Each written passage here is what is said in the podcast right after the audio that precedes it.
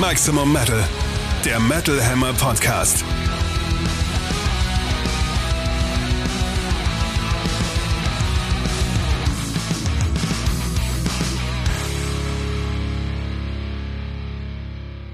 Episode 52 vom 24.03.2023 für euch am Mikrofon. Metal Hammer Chefredakteur Sebastian Kessler, begleitet von Katrin Riedel aus der Metal Hammer Redaktion. Schön, dass ihr uns wieder zuhört. Guten Tag. Wir haben mal wieder das Wichtigste und die größten Diskussionen und Aufreger aus der Metal-Welt für euch mit dabei. Die spannendsten neuen Alben der nächsten zwei Wochen. Und als Gesprächsgast dieses Mal hat Katrin sich unterhalten mit diversen Mitgliedern von Subway to Sally, Michael Bodensky-Boden, Ingo Hampf und Sänger Eric Fisch. Das erwartet euch in der heutigen Episode und wir starten direkt rein. Back in Black, das Metal Update. Eine ereignisreiche und anstrengende Konzertwoche liegt hinter uns. Ganz frisch kommen wir vom Konzert von Creator und Lamp of God in der Columbia Halle hier in Berlin war riesig, war fett, war mega, super Show, ordentlich aufgefahren und äh, echt beeindruckende Energie, die da stundenlang vorherrschte, sowohl von der Bühne als auch vor der Bühne. Respekt. Und das war nur das letzte Highlight der Konzertwoche. Wenige Tage vorher waren wir bei einem etwas kleineren, aber nicht weniger mächtigen Konzert, und zwar das sehr umfangreiche Tourpackage bestehend aus Amen Ra, Der Weg einer Freiheit, Igor und Hangman's Chair war im Huxleys hier in Berlin zu Gast. Zum Glück haben sie gespielt, denn am Tag vorher mussten einige Bands des Packages leider absagen, nämlich Igor und Hangman's Chair, die am Zollfest hingen und nicht rechtzeitig kommen konnten. Und schön, dass sie hier waren und auch ihr Merchandise hier in Berlin in drei verschiedenen Verkaufsständen direkt verkauft haben. Das hat nicht überall auf der Tour geklappt. Und zwar in Großbritannien haben Igor sich entschlossen, einfach kein Merchandise zu verkaufen, weil sie es nicht eingesehen haben, der Politik der Merch-Cuts sich zu beugen. Das ging durchs Netz, ihr Statement, weil es ein großer Aufreger ist und wir wollten da ein bisschen in das Thema einsteigen, kurz erklären, was das ist und was die Aufregethemen daran sind. Merch-Cuts bedeutet im Deutschen Merchandise, Verkaufs, Anteile, glaube ich, so kann man es etwas wackelig übersetzen. Es geht darum, dass die Venues, also die Clubs, in denen gespielt wird, von Bands einen gewissen Anteil der Einnahmen des Merchandise verlangen. Soweit so wenig Aufregethema könnte man sich denken als außenstehender Beobachter.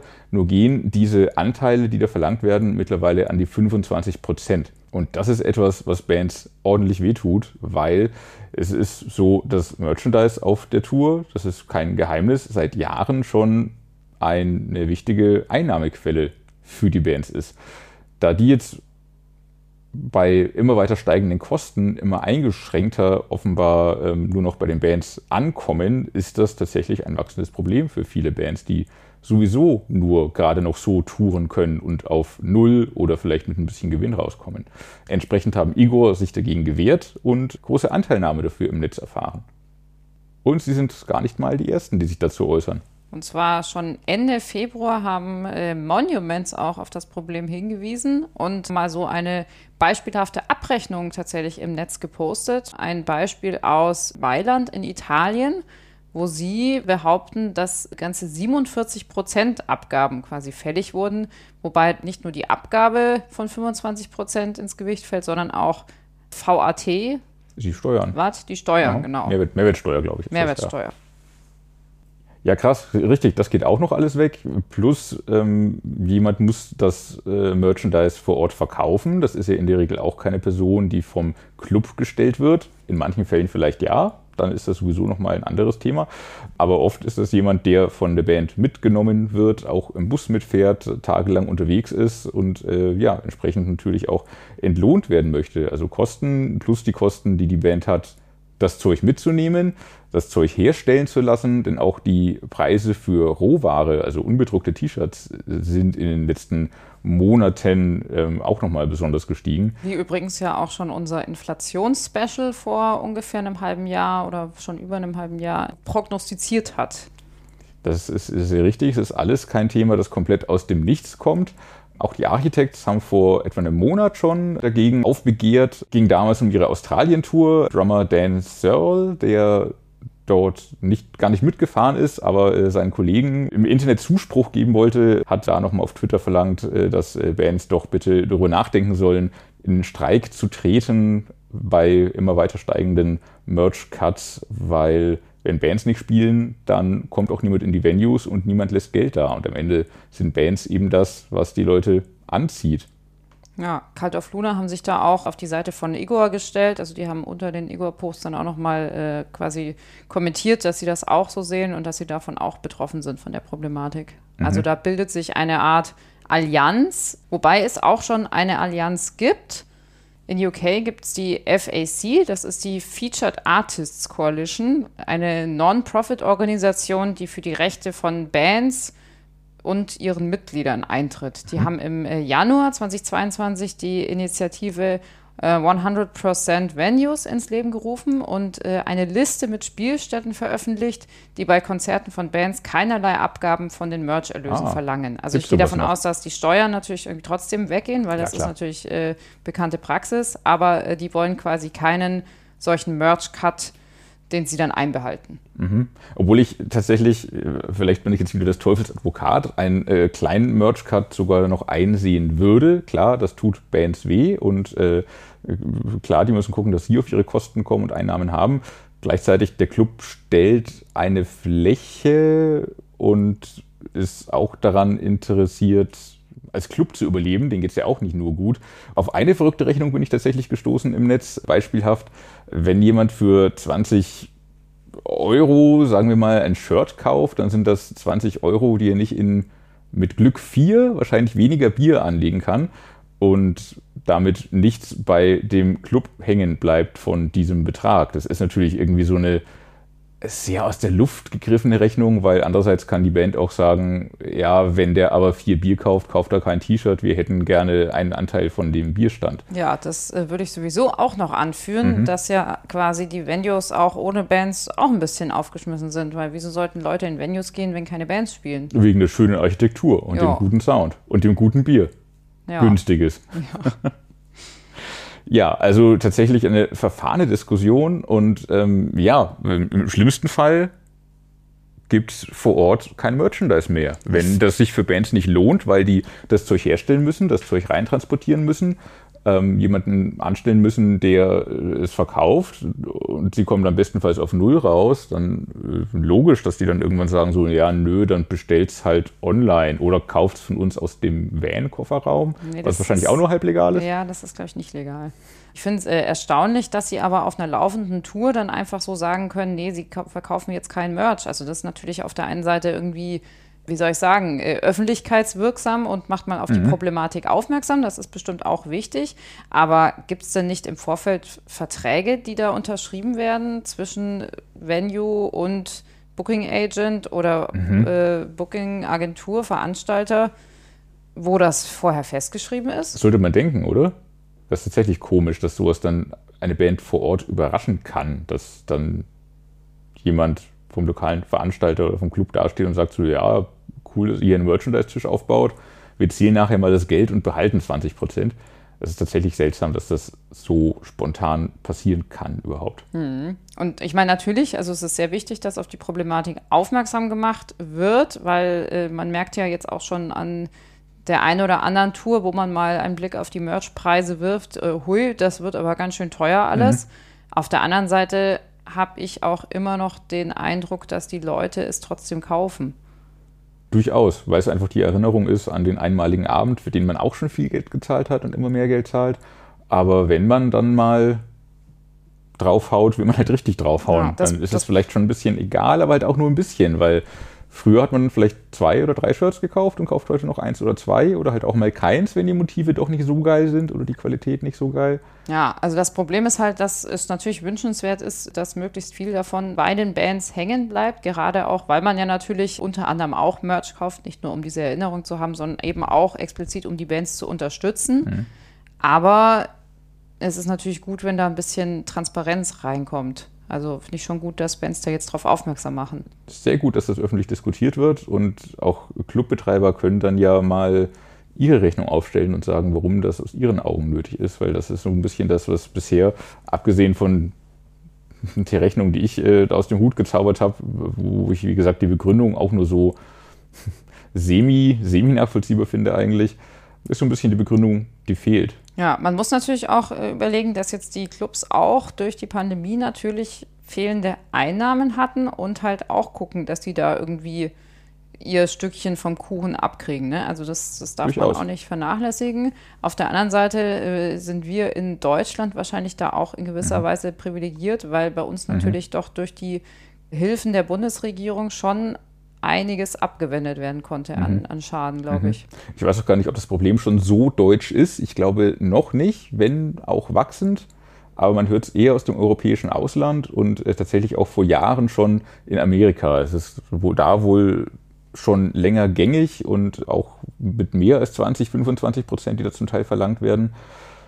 Aber da funktionieren die Sachen grundsätzlich sehr anders und man muss ja nicht alles, was dort passiert und irgendwie funktioniert, übernehmen, weil hier Dinge anders funktionieren und äh, tatsächlich auch eben Gelder, Einnahmen anders verteilt sind. Auf jeden Fall ein Thema, das uns wohl in den nächsten Wochen und Monaten, wahrscheinlich Jahre noch weiter beschäftigen wird. Und äh, ja, spannend, wo es hinführt und wer da am Ende den längeren Hebel hat. Im Zweifelsfall die Bands, die sagen so, ja, wir verkaufen nichts mehr oder spielen gar nicht mehr da. Dann wieder müssen sie irgendwo spielen. Also ja, es, man hofft so ein bisschen, dass es vielleicht sich dann doch irgendwie durch Angebot und Nachfrage regelt. Also wenn das, wenn die das mhm. so machen wie bei dieser bei dieser äh, Allianz in UK, dass sich wirklich Locations zusammentun, die sagen, okay, wir sehen das nicht ein, wir kriegen vielleicht sowieso nicht so viel vom Kuchen ab, wir sind irgendwie B-Märkte, mhm. Nicht in Großstädten, wo die, wo die Bands sonst spielen, sondern vielleicht äh, irgendwo auf dem Land. Mhm. Wir tun uns da zusammen, sagen, die Bands müssen bei uns nichts oder weniger abgeben und dafür spielen sie halt bei uns als jetzt in den wie soll ich sagen, in den, in den Standard-Locations. Ja. Da könnte vielleicht auch wieder was gehen. Durchaus, das kann vieles ändern. Da sind andere Locations, andere Clubs, andere Städte für Bands auf einmal wieder ganz anders attraktiv, wenn sich da ja, die, die Rechnung am Ende so ändert. Wir werden es erleben und nachverfolgen. Bis dahin freuen wir uns, dass Bands auch noch genug Geld haben, um ins Studio gehen zu können, um neue Platten aufzunehmen. Steel meets Steel. Neue Alben im Härtetest.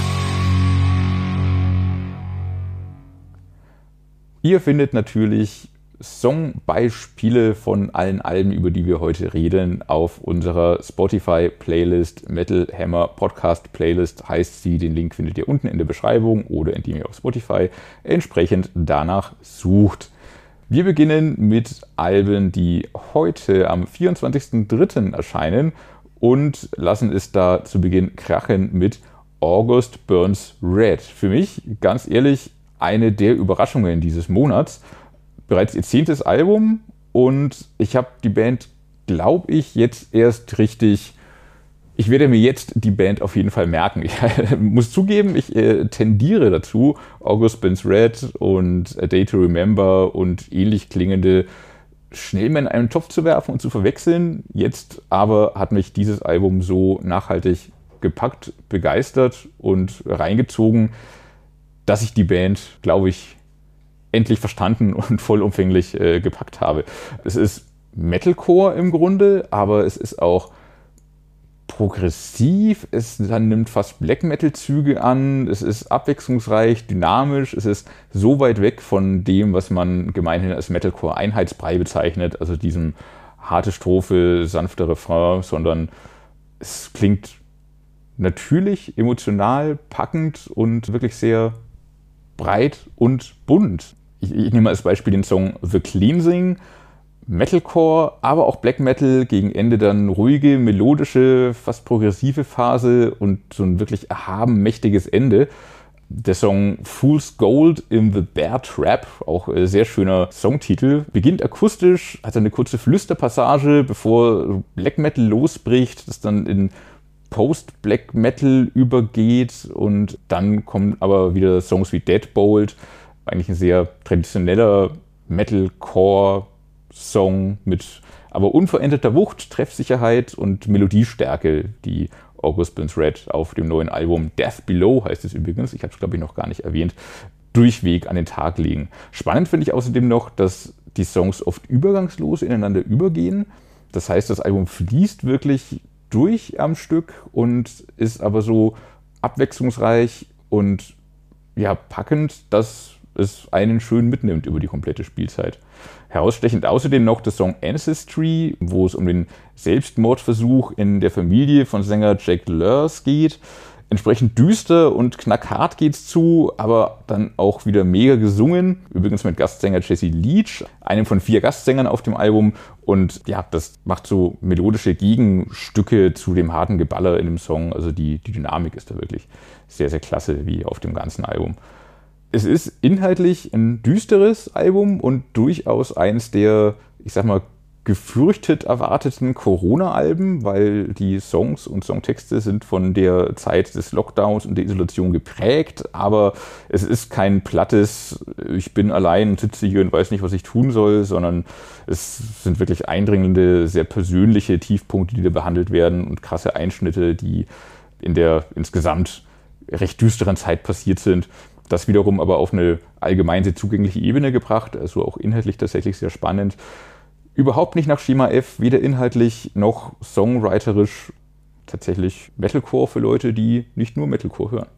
Ja, da würde ich mich anschließen. Also ich bin ja bekanntlich nicht der größte Metalcore-Fan, aber August Burns Red haben es mit dieser Platte doch geschafft, bei mir für Aufmerksamkeit zu sorgen. Insbesondere auch im Vergleich mit anderen Genrebands und deren neuen Alben, zum Beispiel Bury Tomorrow, was mir gar nicht richtig im Kopf geblieben das ist. Kam auch bei sagen. mir nicht wirklich an, nee. Äh, Death Below spricht mich insbesondere an mit ja, seiner sehr guten und wendungsreichen und zum Teil verspielten Gitarrenarbeit. Also das ist mir dann nochmal extrem mhm. aufgefallen. Da geht wirklich viel. Mhm. besonders hervorheben möchte ich da beispielsweise das sehr emotionale Backfire, das hittige Deadbolt mit seinem ja, melodischen Refrain oder auch Ancestry, das hattest du ja schon erwähnt, mhm. äh, mit Gastsänger Jesse Leach. Schöne Mischung aus aggressiven Geballer und feiner melodischer Gitarrenarbeit sowie Growls und Klagesang. Ähnliches gilt auch für Tightrope mit All That Remains Gitarrist Jason Richardson. Und etwas über den Tellerrand hinaus schauen August Burns Red mit ein paar anderen Songs. Du hattest erwähnt Fool's Gold in the Bear Trap zunächst so ein bisschen zurückgenommenes Instrumental, dann äh, richtig auf die Kacke hauend. Mhm. Bei Revival ist es andersrum, also zuerst Alarm und dann eine eher zurückhaltende Passage. Und äh, The Wink ist dagegen noch ein reines Instrumental-Intermezzo.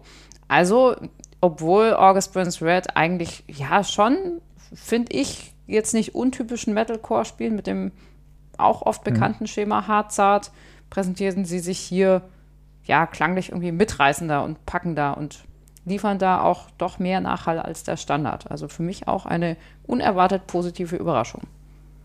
Schön. Und äh, nicht die einzige Überraschung, die diesen Monat, glaube ich, auf den Tisch verlatterte. Richtig. Und zwar noch ein Album aus der Kategorie gute Band, normale Erwartungen und dann einmal komplett überrollt von der Großartigkeit des neuen Materials. Die Rede ist von Shores of Null, einer italienischen Band, die 2013 gegründet wurde und dann ziemlich konstant besetzt ist. The Loss of Beauty ist ihr viertes Werk. Aufgenommen wurde es bereits vor dem Vorgänger Beyond the Shores.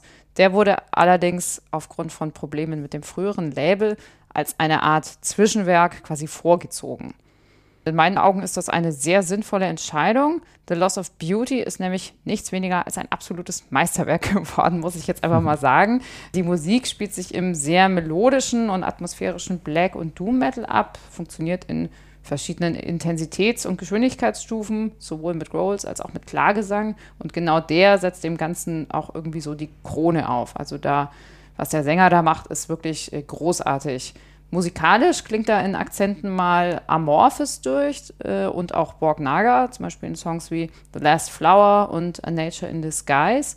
Sehr oft äh, klingt das Ganze aber auch nach den Canadian Woods of Ypres, äh, mhm. die ich ja wirklich über alle Maßen vermisse. Und äh, sehr gelungen klingen da zum Beispiel Nummern wie Destination Woe, das super intensive Darkness Won't Take Me, Nothing Left to Burn und Fading as One Insgesamt ist aber das komplette Album wirklich eine Wucht und von vorn bis hinten hörenswert. Äh, und die Herrschaften haben sich übrigens auch in unserem aktuellen Soundcheck im Heft überraschend gut geschlagen oh ja. und äh, platzieren sich da auf Position 2 direkt hinter Night Demon. Ja, krass.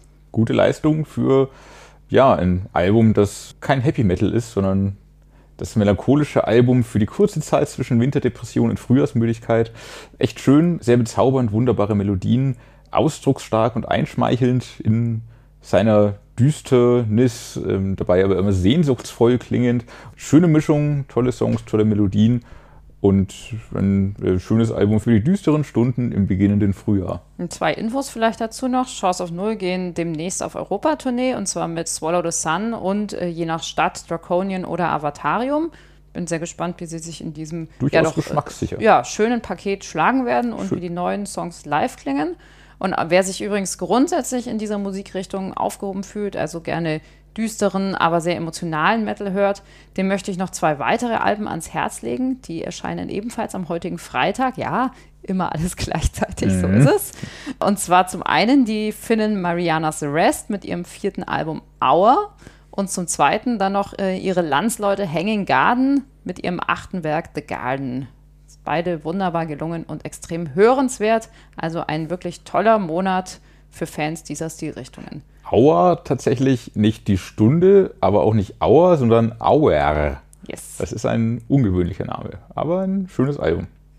Und wer es weniger subtil mag, darf sich aufgehoben fühlen bei Keep of Kelessin und ihrem neuen Album Katharsis. Ich finde die Band spitze seit dem Jahre 2010 und ihrem Song The Dragon Tower, mit dem sie tatsächlich, damit knüpfen wir ein bisschen an das Podcast-Thema von letzter Woche an, beim Eurovision Song Contest mitgemacht haben. Ach was. Ähm, ein Black Metal, aber cheesy und poppig, also so ein bisschen Dimmu Borgir trifft Gothic Disco war das. Geil. Grant Me the Power of the Dragon Tower war die schöne Refrainzeile. Der Song klingt genauso, wie man sich jetzt vorstellt. ähm, und ja, soweit sind sie nie wieder in diesen Bereich vorgedrungen, sage ich mal. Auch der Song ist damals auf dem Album schon rausgefallen, ein gutes Stück. Es haben der Band, glaube ich, nicht alle verziehen, dass sie mit so einem Song beim Song Contest mitgemacht haben. Aber warum? Weil war ein cooler Song und irgendwie ein witziger Move und macht weder die Band noch alles andere, was sie sonst so spielen, irgendwie kaputt. Ich fand es immer toll, wie sie mit faszinierenden Melodien ihren Black Metal anreichern und äh, ich glaube, auf Katharsis ist ihnen das jetzt so gut gelungen wie lange nicht mehr. Lange nicht mehr heißt auch ähm, seit mindestens acht Jahren, weil das letzte Album mit dem schönen Titel Epistemologie ist acht Jahre her tatsächlich. Jetzt geht es eben weiter, schnell und hart, überbordend melodisch, erhabene epische Refrains. Mehrfach habe ich mich beim Hören ertappt, immer lauter zu drehen und irgendwann mit geballter Faust in der Luft gestreckt vorm Rechner zu sitzen. Zum Glück war gerade keiner sonst im Büro. Insgesamt klingt es ganz ähnlich eigentlich wie Septic Flash und Karach Angren. In einem Song wie Omni dominieren dann auch noch Männerchöre und elektronische Sounds. Da klingt es dann auch so ein bisschen wie Borg Nagar, in weniger verkopft vielleicht. Es ist insgesamt weniger symphonisch als die Mobor hier heutzutage, aber symphonischer als jetzt zum Beispiel Behemoth, an die Sie mich auch kurzzeitig mal erinnert haben. Ich glaube, wer Nexus Polaris von Covenant aus dem Jahre, keine Ahnung, 2000 oder so noch irgendwie im Ohr und im Herzen hat, der wird damit viel Spaß haben, wie überhaupt jeder, der in den späten 90ern, Anfang 2000ern mit melodischem Black Metal irgendwie sozialisiert wurde. Kollege Robert Müller ist es zum Beispiel nicht so hundertprozentig. Dem ist das alles viel zu unsubtil. In seinem Review schreibt er von einem Fantasy-Metal-Musical, bei dem der Sänger die meiste Zeit brüllt, ohne Grund. Gibt aber auch zu, dass es Spaß macht und da schließe ich mich an und da sind wir uns dann einig. Da schließe ich mich auch an. Also schöner melodischer Black Metal mit viel Aggressivität und Wucht in Stimme und in Riffing, aber auch eben atmosphärische Unterfütterung mit Elementen wie Chören, Orchestrationen, zum Beispiel im pompösen Hellride. The Omni hast du schon erwähnt, dominante Chöre, Elektrospielereien, wobei letztere auch im Gesamtwerk eher die Ausnahme darstellen. Mhm. Regelrecht hymnisch klingen dann aber auch noch Songs wie zum Beispiel das mit Klavier hinterlegte From the Stars and Beyond und auch der Abschluss Throne of Execration. Die laufen, finde ich, also wirklich extrem mhm. gut rein, packen richtig am Schlawittchen.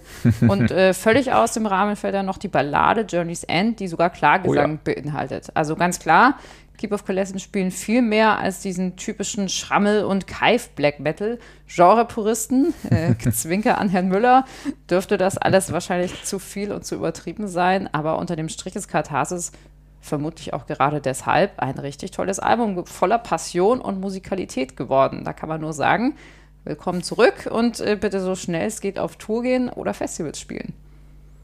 Black Metal für Power Metal Fans. Ja, und dann kommen wir quasi zum Besten aus beiden Welten. Heavy Metal Gruselmonster. Nächste Woche am 31.03. nämlich. Genau, ja. da erscheint das neue Album von Lordi. Die Band hat mittlerweile mehr als 30 Jahre auf dem Buckel und gehört in meinen Augen schon immer zu den sträflich unterschätzten Gruppen. Ihre Frühwerke sind einfach großartig und selbst in der Phase nach dem ESC-Gewinn 2006 haben sie auch noch ein paar richtig gute Songs geschrieben. Ich erinnere nur mal an The Riff. Mhm, zum Beispiel. Mit dem wirklich echten Killer-Riff. äh, zuletzt wurde das Ganze dann äh, zugegebenermaßen immer abenteuerlicher, gekrönt von diesem irgendwie ambitionierten, aber auch absolut absurden Experiment. Und zwar haben Lordi äh, digital auf einen Schlag, physisch ein bisschen versetzt, sieben Alben veröffentlicht, die sich verschiedenen musikalischen Jahrzehnten widmeten. Das war 2021, 2022, aber Mr. Lordy steckt ja bekanntermaßen voller Ideen. Und das war zu viel. Es war zu viel, aber jetzt gibt es schon mehr, schon mhm. wieder neues Material. Diesmal allerdings nur in Anführungsstrichen ein Album. Und äh, dieses beschäftigt sich locker mit dem Thema Film und äh, reist vor diesem Hintergrund ins Hollywood der ja, 20er bis 50er Jahre zurück. Also ein ja, ganz passender und irgendwie charmanter Ansatz, mhm. passt ganz gut zur Band. Und nach den stilistisch ja doch sehr bunten letzten Ausbrüchen, sowie schon zuvor auch so ein bisschen im Flirt mit so Industrial Sounds, setzen Lordi hier auf ziemlich traditionellen Heavy Metal, was ihnen doch wieder ganz gut zu Gesicht steht. Zu den Höhepunkten gehören launige Songs wie Inhumanoid und Lucifer, Lucifer Prime Evil. Ja, äh, Songtitel-Zungenbrecher haben sie einige. Ja, ganz spannende Experimente. Fährt dann noch Thing in the Cage auf. Mhm. Da gibt es irgendwie am Anfang so eine Art Oberton-Mantra-Gesang, aber auch Chöre im Hintergrund. Wird dann auch so ein bisschen so ein ganz netter Schunkler, wie auch Scarecrow einer ist. Das sind alles ordentliche und gute Songs. Einen richtigen Hit konnte ich aber tatsächlich bisher nicht ausmachen. Vampiro Fanclub und Lycantropical Island fahren dann noch so dominante Keyboard auf. Die für Lordi typischen SCG Spoken Word Intermezzi kommen zweimal vor. The Bride ist dann noch eine eher blasse Ballade, die mhm. aber gesanglich ganz interessant ist. Und mit dem ebenfalls sehr getragenen Endcredits hat Mr. Lordi eigenen Angaben zufolge schon mal die musikalische Untermalung für seine eigene Beerdigung geschrieben. Du bist dahin ist hoffentlich noch ein bisschen länger. Ja, da also lässt er sein Leben Revue passieren. Alles irgendwie irre, aber ich habe den Eindruck, es war im Lordi-Kosmos schon mal irrer und leider auch etwas hittiger als Aha. hier dargeboten. Also Screamwriters Guild hat sicherlich Substanz und ist auch wieder eher was für Fans von traditionellerem Lordi-Material. Ein richtiger Knüller ist es in meinen Augen aber nicht. Ja, sehe ich auch so dafür, dass das Album relativ lang ist, mit insgesamt 14 Tracks, darunter auch so ein paar Intros, Zwischenstücke, wie du schon gesagt hast. Aber ja, vieles bleibt tatsächlich ein bisschen blass. Und gerade die von dir erwähnten Vampire Fanclub oder Vampiro Fanclub, egal, Vampire Fanclub hatte ich mir hier notiert und äh, ich will auch versuchen, es auszusprechen. Lycantropical Island. Auch äh, sehr lustiger Songtitel tatsächlich wegen Tropical Island. Aber irre und etwas zungenbrecherisch. Gerade die fand ich auf jeden Fall so anbiedernd, süßlich, das mochte ich nicht. Also mhm. mir ist das zu viel, das geht mir schon bei den von vielen bestimmt auch zurecht gefeierten Night Flight Orchestra so, das ist mir auch oft zu süßlich, AOR, Keyboard-mäßig. In die Falle tappen Lodi für mich auf dem Album auch so ein bisschen. Trotzdem sind auch schöne Dinge dabei und amüsante und kurzweilige und Thing in the Cage ist mir auch sehr positiv aufgefallen da macht Spaß und es hat spaßige Momente und vielleicht macht es aber tatsächlich Sinn, wenn es die Leute sich mal auch ein halbes Jahr mehr Zeit für ein Album nimmt, noch ein bisschen mehr schleift und vielleicht einen Song rauswirft und dann wird alles ein bisschen knackiger. Ja, apropos knackig, den Albumtitel kapiere ich noch nicht so ganz, muss ich ganz ehrlich zugeben. Also klar, das ist eine Anspielung auf Screenwriters Guild. Mhm. Also die Vereinigung äh, von Drehbuchschreibern in Amerika. Mhm. Aber Scream mit zwei E gibt es ja gar nicht. Gemeint ist doch eigentlich Scream mit EA. Ja, also schon, Schreien. Äh, wahrscheinlich wollten sie den Witz so selbsterklärend machen, dass sie nur einen Buchstaben geändert haben. Aber so ist der Witz ja Aber falsch. eigentlich ist das ein Buchstabe zu wenig, weil das kein richtiges Wort ist, sondern nur noch Quatsch. ja, vielleicht hätten sie einfach wirklich Scream Writers Guild draus machen sollen mit dem EA. Womöglich. Was anderes kann es nicht heißen und so wird es gemeint sein. Also auch der Gagschreiber darf noch mal eine Nacht länger drüber schlafen. Grüße nach Finnland an dieser Stelle. Ja, insgesamt äh, bin ich Lordi auch positiv gegenüber aufgestellt und äh, finde das Album auch keineswegs schlecht, aber da geht noch ein bisschen mehr. Glaube ich auch. Kommen wir zum Interview der Ausgabe. Zurück nach Deutschland und widmen uns dem neuen Album von Subway to Sally mit dem Titel Himmelfahrt das ein schönes und stilistisch wieder traditionelleres mhm. und überraschend metallisch klingendes Werk geworden ist. Sehr. Und tatsächlich mit mega starken Songs, wie sie Sapeto City, glaube ich, seit.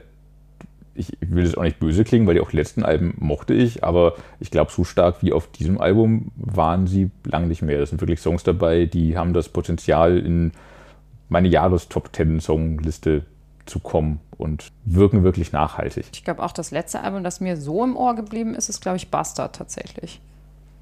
Kurz zur äh, Prämisse. Ursprünglich wollten Subway to Sadie musikalisch an ihr Vorgängerwerk Hey von 2019 anschließen. Sie hatten da auch schon erstes Material erschaffen. Dann kam die Pandemie und die Band zog sich zunächst ein bisschen zurück, arbeitete nicht unmittelbar an der Musik weiter als sie dann den Faden wieder aufnahmen, war das letzte Album schon so weit weg, dass ihnen ein Neuanfang sinnvoller erschien. Und wir hören jetzt mal in das im Januar 2023 geführte Interview mit Sänger Eric Fisch und den Gitarristen Michael Bodensky-Boden und Ingo Hampf rein und steigen ein, als Ingo gerade über die musikalische Entwicklung der Band spricht. Don't Talk to Strangers, das Metal Hammer Podcast Interview. Aber hey, war ja der Gag an der ganzen Sache, war ja so eine Verbindung von, von Stilen, die eigentlich überhaupt nichts miteinander zu tun hatten. Also es war, es sollte ja so äh, eine Dekadenz abzeichnen, ne? also inhaltlich von den Texten. Und die Musik, die das beschrieben hat, waren Einflüsse von Trap und, und Glam Metal, also ganz alten äh, Glam, Quatsch, Glam Metal, Glam Rock ganz alten aus den 70ern sozusagen, die alles sehr dekadente Musikstile eigentlich auch sind. Und das ist dann natürlich eine sehr krude Verbindung und das hat mir eine Menge Spaß gemacht damals. Und so sollte das ein bisschen weitergehen, aber dann irgendwie mochte keiner mehr 808 besser und auf Erika Heils, so, die guckt mich immer alle schräg an, muss das sein? Und dann war, war auch so ein bisschen, wenn man dann so resümiert, ein Jahr vergeht und so weiter und so fort und, und sich dann das Album wieder anhört. Ich finde das immer noch super. Aber ähm, ich hatte so das, das Gefühl, ein bisschen Reminiszenz an seine eigenen Wurzeln zu machen, weil wofür steht die Band eigentlich? Und es ist ja immer noch dieses, ähm, sich mit so mit alter Musik auseinanderzusetzen und da um wieder ein paar Tugenden rauszukramen, was wir ja auf Hey überhaupt nicht hatten. Ne? Das war ja wirklich ein recht wenig tiefgründiges Album eigentlich musikalisch. Und mhm. jetzt bei dem wieder versucht, ein bisschen mehr Subway to Sally wie früher zu sein. Das war dann der Anspruch und fand ich, hatte ich auch Lust drauf, hätte ich bei Hey noch gar keine Lust drauf gehabt. Mhm. Also es gibt wieder sakrale äh, Gesänge und, und, und so große Themen, wie, ne, also die sehr, die wir auch schon früher vielleicht mal angerissen haben. Die Mayanga-Mädchen zum Beispiel, also was so eigentlich, eigentlich ein Pendant zu kleinen Schwester ist, finde ich. So, auch mit anderen Metaphern. Also so hat sich das entwickelt. Und mhm. da war dazu, da fand ich dann gut. Das hätte ich vielleicht 2020 noch gar nicht so gesehen und gewollt. Wie ist das denn jetzt gerade mit dem Songwriting? Also wer ist da aktuell jetzt genau verantwortlich für was? Oder wie äh, hat sich das durch Corona irgendwie verändert? Nee, was sich verändert hat, äh, durch, das hat damit Corona nichts zu tun. Das hat einfach damit zu tun, normalerweise, also ich glaube, wir hatten nie äh, Leute, also sag mal, von außen, die mitgearbeitet haben, bei Platten nicht kombinieren sind, das irgendwann innerhalb. Hier und da Ausnahmefälle. Ja. Nee. Sag mal, ja, komm. Na, ich zum Beispiel. du bist ja nicht von außen, ich meine, da geht doch von außen jetzt, außerhalb der Band. Also jedenfalls. Ja, nimm mal, guck mal, gibt ja den, äh, den Weiztanz, äh, Quatsch, den, den, den Tanz auf dem Vulkan. Ach so, okay. Also, okay. Mal, ja, da, also da, war ich ja sowieso so ein bisschen äh, äh, außen vor, also bei, ja. bei dem Bastard-Album. Aber gut. Aber es ist eher, also wirklich, wenn man die gesamte Karriere der Band nimmt, bisher sozusagen eher mini, minimal. Ne? Ja, genau. Und das Novum im Prinzip bei, der, bei dem Album war, dass wir mal so eine Songwriting-Session mit jemandem gemacht haben, mit Hannes Braun, also das ist so, ja. so ein Songwriter, ne? Der mhm. kennst du ja, genau. der ist ja recht, recht rührig als Songwriter für andere Leute auch von bis, von Schlager bis Metal sozusagen. Und uns ähm, war es eigentlich eine ganze Woche, über vier oder fünf Tage in im Harzenhaus gemietet haben und, und dort reingezogen sind und aufgebaut haben und einfach äh, an Song, vorhandenen Songideen gefummelt haben und er hat ein paar Songideen mitgebracht und da sind auch noch Sachen entstanden, äh, bei The Fly sozusagen, also ohne dass wir es vorbereitet haben. Und das war sehr, war sehr interessant. Also gerade für mich, der so ein Eigenbrödel ist, der mal zu Hause sein Zeug zusammenschiebt und, und lange drüber nachdenkt und mit jemandem zusammenzuarbeiten, der eigentlich so ein Schnellschießer ist aus der Hüfte. Mhm. Also was ihm einfällt, das macht er dann, das reflektiert er auch gar nicht so wirklich und wenn er das gut, selbst so gut findet, dann, dann ist das halt so. Ich denke mal dann fünf Tage drüber nach nochmal unter Umständen. Insofern ähm, war das, war das sehr, sehr erfrischend und mal was anderes. Und da sind auch fast die Hälfte oder die Hälfte des Albums so entstanden eigentlich. Ne? Ja, aber nicht, nicht bei null. Nicht bei, bei dieser Songwriting-Session war auch äh, äh, Ellie dabei, also unsere Geigerin, ja. die, als wir das letzte Album gemacht haben, noch relativ neu war in der Band und noch nicht so, man brauchte mal ein bisschen, um hier so anzukommen. Und äh, das war ihre große Stunde. Also da, da ist wirklich, also äh, da ist ein Song entstanden, äh, der wäre, also die, die Keimzelle war so klein und, und äh, versteckt. Versteckt. Mit ganz äh, viel Gefiedel. Und, und, und, Ingo und ich hätten es nicht entdeckt, aber Hannes hat sich da drauf gestürzt und am Abend hatten wir einen Wahnsinns-Song. Also ist das so, das Instrumental wahrscheinlich? Nee, ne? ja, das sowieso. Ja, ja auch. Nee, Gott ja, spricht. Auch Ellie. Nee, Gott spricht ist tatsächlich ja, okay. so entstanden. Basiert sozusagen, also im Kern auf einer Idee von, von Ellie und, und, und mit Hannes und, und Ingo und mir. Also es gab auch keinen Text am Morgen und am Abend gab es einen. Also, äh, das sind dann so Momente, wo du abends dir, äh, sagen wir, eine Flasche Rotwein aufmachst und sagst so, yeah, was geschafft. super. Ja, also es war, war geradezu magisch, ja. Und, ähm, und hat uns allen auch viel Spaß gemacht und auch gezeigt, dass eben, ja, dass äh, Kreativität eben und, und Arbeit an Songs äh, auf verschiedenen Wegen funktioniert. Auch, auch mit uns, die wir eigentlich alle Eigenbrötler sind, wie Ingo selbst beschrieben hat. Ja, aber quasi einfach mal ein bisschen ja. aufgemacht und mal was Neues ausprobiert. Und um der, um, um der, der Vollständigkeit, äh, Vollständigkeit äh, Genüge zu tun, äh, dieses Leinenlos ist, wir haben äh, auch Chris Harms gefragt, ob er was rumzuliegen hat. Ist ja auch ein äh, super produktiver Songwriter, mhm. also jetzt gerade so. Er hat die Zeit seines Lebens, glaube ich. Und ähm, da kam äh, so ein Ordner mit Songs und da war Leinenlos drin. Den habe ich sofort, da habe ich sofort einen Finger drauf gemacht und mhm. habe gesagt, den wollen wir. Auch schon zwei Jahre her. Den wollen wir unbedingt haben. Und ähm, dann stellte sich aber raus, der ist nicht von Chris, sondern der stammt nur aus seinem Studioumfeld. Also der hat ja noch diesen Corvin äh, Bahn, mhm. glaube ich, heißt der. Corvin ist äh, so ein Keyboarder, der bei ihm im Studio viel, viel macht. Der hat auch jetzt auf dem aktuellen Lord of the Lost Album auch mit, mit produziert, mitgeschrieben. Mhm. Und äh, Hubert, äh, äh, Bassist von ähm, Eisbrecher. Ah, okay. Der spielt ja auch Gitarre und ja. ist auch, auch so ein Hans Dampf in allen. Die beiden ja. haben den Song tatsächlich geschrieben. Und äh, also der, also der, der lag schon so als kleines Juwel schon in der Schublade, den musste man nur noch fertig polieren. Und da, und da ist, und das muss man jetzt am Schluss nochmal sagen, und dann äh, fasse ich mich auch kurz. Ähm, Ingo ist war und wird immer sein der Mastermind dieser Das hätte Welt. ich jetzt gerne gesagt. Ja, also es, als Konklusio. Es gibt nichts, ja, ja. was, was nicht, es muss alles durch ihn hindurch strömen und dann wieder herausströmen, sonst ist es nicht des Das ist das Ding. Ähm, und wenn ich den Schlusssatz dazu, zu der, zu der äh, Phase jetzt hier machen darf, ich war nicht dabei bei dieser Songwriting-Session, äh, aus welchen Gründen auch immer, keine, keine Ahnung. Äh, hab dann natürlich voller Spannung diese ähm, entstandenen Demos gehört und äh, war recht angetan, auch überrascht teilweise, ähm, aber noch nicht überzeugt.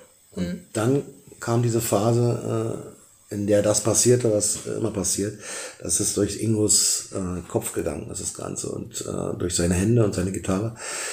Und das ist immer wieder ein Aha-Erlebnis. Also was der Mann dann daraus macht, wie tiefsinnig und vielschichtig äh, so ein Arrangement werden kann überhaupt, das ist unglaublich. Also äh, kann ich ruhig mal öffentlich sagen, Kompliment für diese Fähigkeit. Man muss sich nur die Zeit nehmen. Nur und in die Mühe. Es ist leider und, oder den, den, wenig glamourös. Äh, äh, oder sagen wir mal, den Anspruch für sich selbst. So, das ist eigentlich nur das, der Kampf. Dann dauert es auch mal einen Tag oder zwei Tage oder drei Tage, wo ich dann mehrere Ideen wieder so wegtue und dann bis, halt so lange, bis ich, bis ich damit zufrieden bin. Ja. So ist das halt. Also man kann es ruhig auch nochmal äh, sagen. Also Ingo hat ja wirklich äh, klassische Komposition studiert und äh, wenn der da Streichersätze macht, dann sind die, äh, dann folgen die bestimmten Regeln, die ja Jahrhunderte alt sind. Also Also echte Musik quasi. naja, nee, echte Musik ist alles, was Musik ist, aber, aber es ist, ist eine gewisse handwerkliche Kunstfertigkeit, äh, die, die jetzt nicht so weit verbreitet ist. Und ich glaube, das hört man, man, man muss es nicht wissen, aber, aber unbewusst hören die Leute das, glaube ich. Und das macht so By the way hat er dann eben auch mal so acht Ideen von mir weggetan. So. Braucht man nicht. Das ist das Ego ein bisschen gekränkt. Nein, ist es nicht. Er darf Ist das. es wirklich nicht. Äh, äh, spätestens, ja, sind ja hier im Studio, äh, wo ich auch äh, die Platte eingesungen habe, spätestens als ich das äh, getan habe und oder vielleicht noch früher. Ich war dann auch mal eine Woche bei Ingo und habe äh, die Demos mit ihm quasi gesangstechnisch entwickelt. Und spätestens da war mir völlig klar, dass ähm, ähm, die Attitüde dieses neuen Albums ähm, nichts mit meinen Songideen zu tun hatte. Okay, ja. Das heißt, die sind auf Halde und tauchen später wieder auf. Die tauchen ganz sicher irgendwo auf. Ja. Nicht bei Subway. Ja. Ähm, ja, wir hatten ja eben es schon auch so ein bisschen zur Musik. Also das letzte war halt so ein bisschen, wie du sagtest, auch irgendwie ge- in gewisser Weise moderner irgendwie auch aufgestellt, wenn man das so Ey. sagen kann. Vielleicht. Da wird es modern. Ja. Sagen, wir, sagen, wir, sagen wir mal äh, verrückter, also oder, oder äh, unkonventioneller. Stilmix, Durch, ja. Stil, durch den Stil etwas, etwas Doch Experiment. Ja. Mm, Also für mich klang oder klingt Himmelfahrt tatsächlich doch irgendwie recht metallisch. Wie kam es zu diesem neuen Ansatz? Naja, es gibt so ein paar, paar äh, Triggerpunkte, glaube ich, musikalische erst, die, die da drin sind. Also so ein paar Riffs, die, die sehr, wenn man, oh, jetzt so, ne? Äh, und, und ich glaube aber auch, das liegt auch am, sagte ich ja schon, am, am Mix und am Sound, der sehr, äh, doch ganz schön brachial ist mitunter. Also so die Gitarren und, und Schlagzeug, Bass zusammen, das ist schon ganz Ja. schön, Ja. ganz schön Also metal-attitüdig. Gitarren. So. Ja. Da muss man jetzt auch hier mal Simon Michael Schmidt erwähnen, äh, der einfach zu weit weg wohnt, als jetzt hier am Tisch sitzen zu können. Und er hat ja die letzten Platten auch schon gemixt. Und mein Herz persönlich, übrigens haben wir dieses Gespräch untereinander noch ja nicht geführt, was wir jetzt mit dir führen. Also, äh, weil also ein Strudel der Ereignisse, der eisfreie Nacht und alles untergegangen ist. Aber ähm, er hat da meiner Meinung nach nochmal noch mal eine neue, eine neue Qualitätsstufe im, im, im, Sounddesign und was den Mix betrifft erreicht und, und äh, finde auch eine, eine richtige Glanzleistung abgeliefert. Und da ist, da ist, da, da setzt sich das neue Album auch ab von, vom letzten. Also gar nicht besser oder schlechter, sondern einfach wirklich so, äh, hat da einen neuen Sound irgendwie gefunden im Detail. Mir fiel sofort an das Snare auf. Irgendwie. Habe ich angerufen und gesagt, die ist zu groß. die Snare ist zu groß. Nein, sagt er, muss so. Und offensichtlich funktioniert es. 50% der Songs haben das Potenzial, mindestens 50% ähm, bei unseren Fans und nicht nur bei denen ähm, Karriere zu machen, sage ich mal. Also das Ja, ist ja äh, so ein bisschen ähm, so ein Qualitätsmerkmal eines Albums, mh, im Positiven wie im Negativen, wie viele Songs davon in einer Setlist, die in zehn Jahren gespielt werden würde, noch vorhanden wären. Weißt du? Und da gebe ich dem Album gute Chance. Soweit also Eric Fisch, Bodensky und Ingo Hampf über die Musik auf Himmelfahrt. Wer jetzt gerne noch tiefer einsteigen und etwas über die Themen des Werks und ein paar andere Eckpunkte erfahren möchte, dem lege ich die aktuelle Metal Hammer Print-Ausgabe ans Herz. Neben dem ausführlichen Gespräch zum Album habe ich mich da mit der Band auf eine Spurensuche in Potsdam begeben. Und zwar haben wir den Kulturpark Lindenpark als für die Band wichtige Spielstätte besucht. Außerdem haben sie mich zu ihrem ersten sowie aktuellen Proberaum mitgenommen und wir haben den Ort ihres allerersten Auftritts besucht. Making-of-Videos dazu findet ihr online, quasi eine crossmediale Vollbedienung zu Subway to Sally und ihrem neuen Album Himmelfahrt. Und ich fand es wirklich super, dass die Band das alles so bereitwillig mitgemacht hat. War eine wirklich schöne Erfahrung. Vielen Ja. Dank an dieser Stelle nochmal. Ich habe es auch super gern gelesen und es ist wirklich beeindruckend, wie nah sie dich an sie herangelassen haben und was du da aus ihnen rausgekitzelt und analysieren konntest. Und super spannendes Gespräch und spannende Aktion, die sie da mit dir gemacht haben vor Ort. Chapeau! Alles zu lesen im aktuellen Metal Hammer, auch noch portofrei zu bestellen natürlich unter metal-hammer.de slash to Sally. Kostenlos hingegen für die Sparfüchse unter euch Aber nicht umsonst. aber nicht umsonst gibt es den nächsten Metal Hammer Podcast wieder in zwei Wochen. Gleiche Stelle, gleiche Welle. Damit ihr nichts verpasst, abonniert den Metal Hammer Podcast, abonniert unseren Newsletter, lasst ein Like da, lasst auch einen Kommentar da, was euch gefallen hat und was nicht. Und seid vor allem in zwei Wochen wieder da. Wir können auch schon verraten, wer da zu Gast sein wird. Und zwar wird es da endlich mal wieder weiblich nach, ich weiß gar nicht wie viele Ausgaben. Beyond the Black war, glaube ich, das letzte. Das war vor einem Monat ungefähr. Nee, das Auch war nicht so schon lange her. Anfang Januar war das schon. Ui, Äh, Und zwar haben wir in der nächsten Ausgabe vom 7.4. haben wir zu Gast Sabina Klaassen von Holy Moses, die über das neue und leider auch wohl letzte Album ihrer Band sprechen wird. Stark. Ich freue mich drauf und freue mich, euch nächstes Mal wieder begrüßen zu dürfen als Hörer. Bis dahin. Lasst ein Like da und kommentiert, wie ihr es fandet und was ihr vermisst und was ihr gerne hören möchtet. Und ansonsten danken wir euch für eure Aufmerksamkeit. Wiederhören.